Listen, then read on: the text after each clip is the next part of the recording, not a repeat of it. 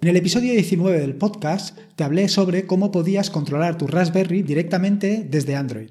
Para ello necesitabas instalar una aplicación en tu móvil, en tu dispositivo Android, con la cual podrías controlar o gestionar tu Raspberry. En este nuevo episodio del podcast te voy a comentar cómo puedes hacer exactamente lo mismo, pero sin necesidad de instalar ninguna aplicación, sin necesidad de eh, configurar eh, una aplicación externa con la que controlar tu Raspberry. Lo vas a poder hacer directamente desde Telegram con las ventajas que esto conlleva. Evidentemente ya no solo vas a poder controlar tu Raspberry desde tu móvil Android, sino también lo puedes hacer perfectamente desde cualquier otro dispositivo, desde tu ordenador o cualquier otro elemento desde el que tengas em, eh, instalado un cliente de Telegram. Esto, las ventajas son excepcionales o son brutales porque no solamente te permite controlar o gestionar tu Raspberry, sino te permite estar al tanto de todo lo que sucede en tu Raspberry. Así puedes configurar todo tipo de servicios, avisos, notificaciones para que estés al tanto no solo de lo que pueda suceder en tu Raspberry, sino en todo lo que sucede en tu eh, red local, en, tu, en la red donde esté conectado tu Raspberry. En tanto en cuanto tu Raspberry se puede conectar o puede hablar con los distintos dispositivos que estén en tu red interna. Así, en este nuevo episodio del podcast te voy a hablar exactamente de eso, cómo controlar tu Raspberry con Telegram.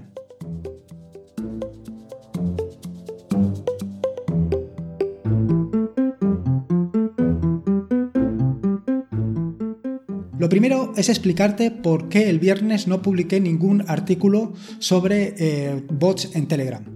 Tal y como comenté en el episodio del jueves, mi idea era em, efectivamente esa, publicar un artículo hablando de eh, nuevas características o nuevas configuraciones de tu bot para Telegram. Todo en aquello del duelo este que mantenemos eh, Ángel, duelo sano, que mantenemos Ángel y de YouWeek y yo, patrocinado por Pedro Mosqueter Web.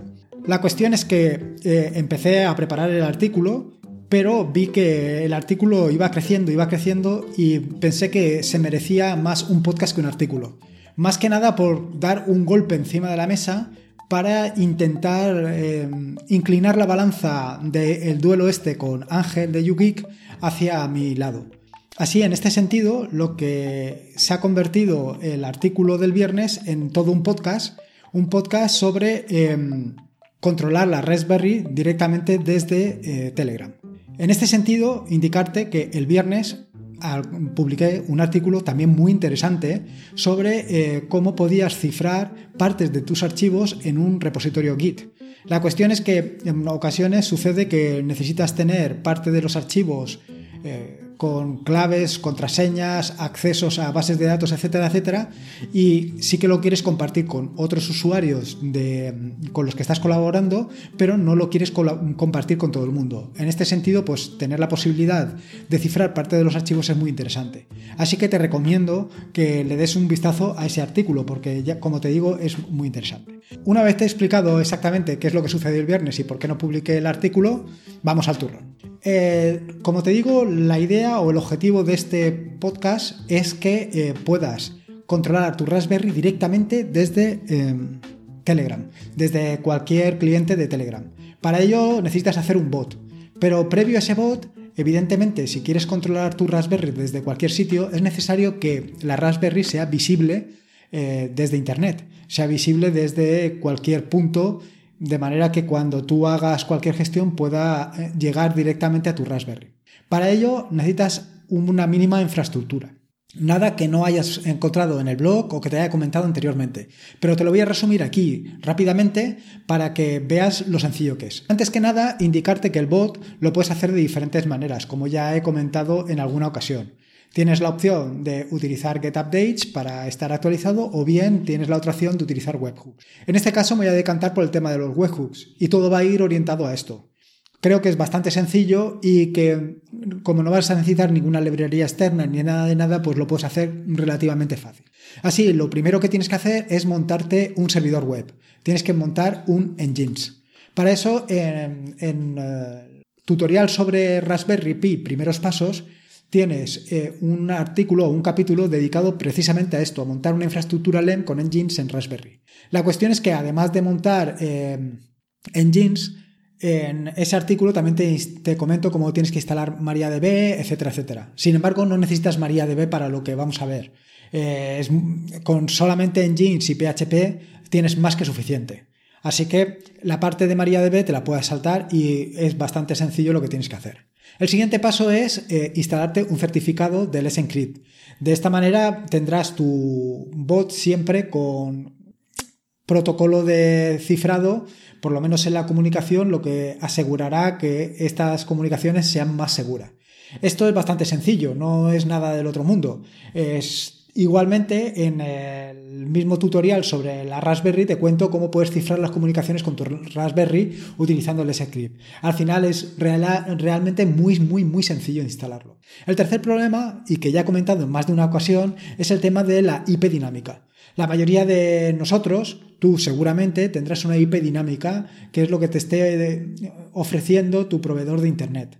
Esto evidentemente para ti te viene muy bien porque te va a proteger frente a ataques externos, pero el inconveniente es que cuando alguien o cuando tú te quieras conectar directamente a tu Raspberry no vas a poder porque la IP habrá variado de una ocasión a otra. La solución es utilizar eh, un servidor o un servicio, perdón, como puede ser DACDNS, que lo que te permite es eh, o te da una dirección, una dirección DNS que puede ser tu casa.dacdns.org a la que te vas a conectar. Evidentemente tienes que configurar tu, eh, tu router, el router que tienes en casa, para que cuando llegue una conexión a tu router la, dirigir, la redirija a eh, tu Raspberry. De esta manera, cuando tengas una conexión 443 o 80, irá directamente a, a tu Raspberry y de esta manera ya tendrás configurado eh, la solución. ¿Qué es lo que vamos a hacer? Pues el siguiente paso que tienes que hacer, evidentemente, es configurarte un webhook.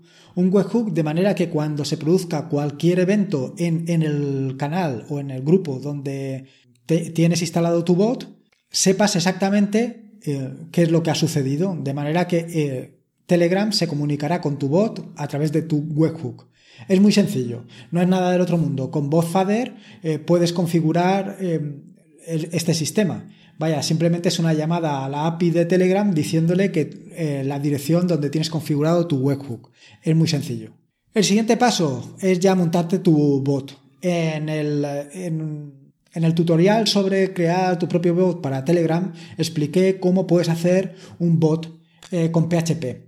Es muy sencillo y con muy pocos pasos lo tendrás configurado. Evidentemente todo esto lo vas a ir o lo puedes ir complicando hasta límites insospechados. Todo va a depender de qué es lo que quieras que tu bot te diga, que haga, que configure, eh, las opciones que quieras, en fin, que evidentemente tu bot puede ser todo lo inteligente que tú quieras hacerlo. Ahora bien, ahora ya nos vamos metiendo un poco en harina. Yo creo que aquí lo interesante no solamente es que tú le digas a tu bot qué es lo que quieres que haga, sino también que tu bot te avise, te avise de cosas, de sucesos, de eventos no solo que tú le preguntes, sino que directamente él, mm, ante determinados eventos, te avise. ¿Vale? En este sentido, es muy interesante que le des un vistazo a los artículos o al tutorial que escribí sobre servicios con SystemD. En este te explico cómo puedes eh, crear diferentes servicios. El primero de ellos, y bastante interesante, es el de qué es lo que sucede cuando se inicia y se detiene la Raspberry si eh, uno de los problemas que te puedes encontrar cuando te conectas con la Raspberry es que no sabes exactamente cuándo está en marcha. O sea, si tú la tienes apagada y la conectas al suministro eléctrico, se pondrá en marcha, pero no te puedes conectar directamente a SSH. No te puedes conectar a SSH porque, entre otras cosas, el servicio no se ha levantado todavía. Tarda unos minutos en levantarse o unos segundos, no sé exactamente. ¿Qué ventajas tienes o ¿Qué puedes hacer con tu bot? Pues simplemente que cuando se haya levantado el servicio, que directamente tu bot te diga, que ya estoy, ya puedes conectarte. Esto consiste en D, es relativamente sencillo de hacer. Lo mismo puede suceder o, debería de suceder cuando hagas un apagado de tu eh, Raspberry. Si haces un apagado, evidentemente si se va la luz no te vas a enterar, porque si directamente eh, no vas a tener el, mm, información. Sin embargo, si se produce un apagado programado, sí que te va a avisar o te puede avisar utilizando systemd de que esto ha sucedido. Otra um, utilidad muy interesante que le puedes dar a tu Raspberry para que te avise en determinados eventos es, por ejemplo, para monitorizar un directorio. En este sentido, eh, te recomiendo que leas un artículo que escribió David Ochovitz en colaboratorio.net sobre el registro de cambios en sistemas de ficheros utilizando Inotify. La verdad es que es muy sencillo. Yo lo que he hecho ha sido crear un servicio utilizando también systemd que lo que hace es monitorizar la actividad donde están guardados todos los scripts que utilizo con el bot.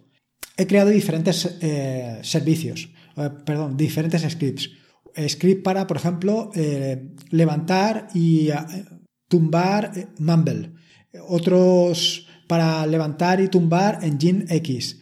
Para configurar o para trabajar con el cortafuegos, con UFW.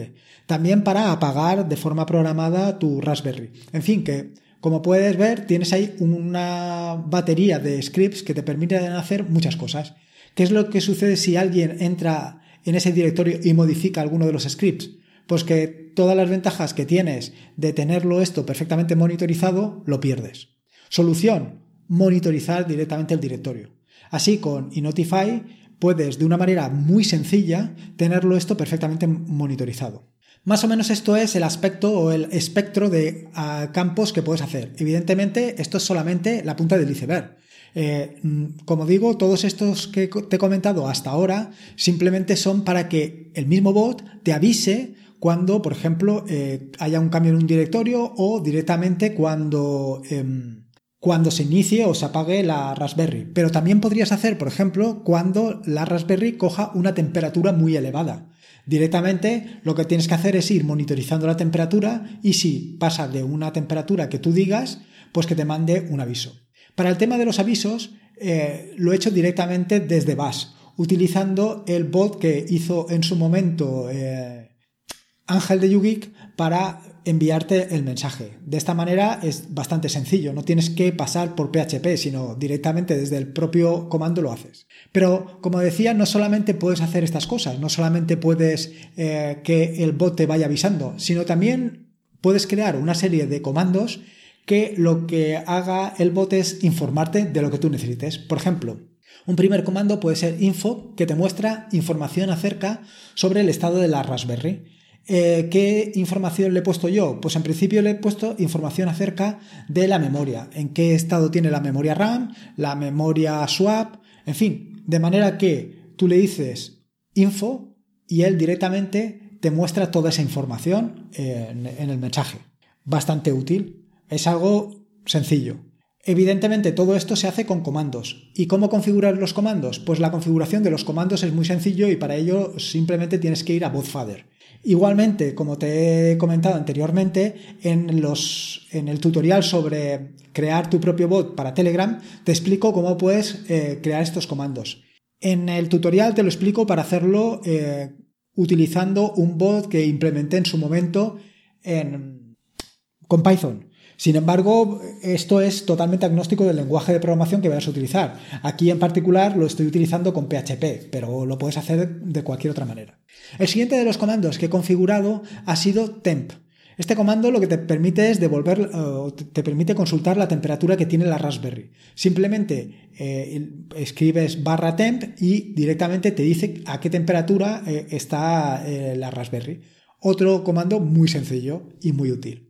Y luego he configurado dos comandos más, uno para gestionar Mumble y otro para gestionar engines. Estos dos comandos básicamente hacen lo mismo, directamente se eh, ejecutan systemctl y lo que hacen es primero informarte de en qué estado está Mumble o está engines y luego te preguntan, por ejemplo, si lo tienes apagado, te preguntan si lo quieres eh, encender el servicio, si quieres poner en marcha el servicio o si directamente lo quieres tumbar. Evidentemente, tanto para Mumble como para Engines necesitas eh, derechos de administrador. En este sentido, para ganar derechos de administrador tendrás que editar el archivo etc barra sudoers. Eh, esto, claro, lo tienes que hacer utilizando sudo bisudo para que mm, antes de que se cambie la configuración eh, te compruebe si lo que has escrito está bien y va a funcionar sudo, oh, perdón, va a funcionar bien, eh, sí, la configuración de sudo o no va a, o no va a funcionar bien. Mm, es recomendable que lo hagas de esta manera, con sudo bisudo, por lo que te acabo de decir, porque si no te puedes encontrar con que no puedes hacer sudo. Y esto sí que es un problema. Eh, en este sentido, dentro de sudo tienes que hacer dos cosas fundamentales. Una es mm, que tu, el usuario www-data, que es el que utiliza eh, en este caso Raspbian para las conexiones con engines, eh, no necesite utilizar o meter la contraseña al ejecutar determinados comandos. ¿vale? Los comandos que vas a utilizar pues son los que he comentado anteriormente para conocer el estado de Mumble, para iniciar Mumble y para detener Mumble. Y lo mismo también lo puedes hacer para engines, tanto para iniciar como para detener, como para lo que quieras hacer con engines. Como ves, son cosas bastante sencillas. De todas maneras, en las notas del podcast eh, dejo un enlace al repositorio de GitHub, de GitHub, perdón, al repositorio de GitHub, donde encontrarás todos estos em, scripts, incluido el, eh, bueno, el webhook o la página a la que se tiene que conectar Telegram cada vez que se hace una actualización. Realmente es muy sencillo. Aunque tengas pocos conocimientos de programación, verás que está bastante estructurado y bastante fácil y asequible para que lo entiendas. Eh, ya te digo que aquí tienes unos pocos, unos pocos comandos para funcionar, Mumble, Jeans, pero igualmente podrías añadir MariaDB, podrías eh, añadir directamente SSH para conocer el estado del SSH o incluso podrías eh, gestionar la VPN directamente desde aquí, añadiendo otro comando más que te permita gestionar OpenVPN, saber si está levantado, si lo quieres levantar o lo quieres tumbar o qué es lo que quieres hacer. Esto es directamente lo que es la Raspberry, pero no solamente esto. Desde aquí podrías hacer o acceder a otros servicios que tengas en tu, en tu red local. Eh, cualquier cosa que te puedas imaginar. Solamente es que le pongas un poquito de imaginación, valga la redundancia, para que hagas mm, todo lo que quieras o todo lo que necesites. Vaya, es que eh, yo solamente de pensar todas las opciones que tengo, mm, vamos, me estalla la cabeza. Como ves, es sencillo.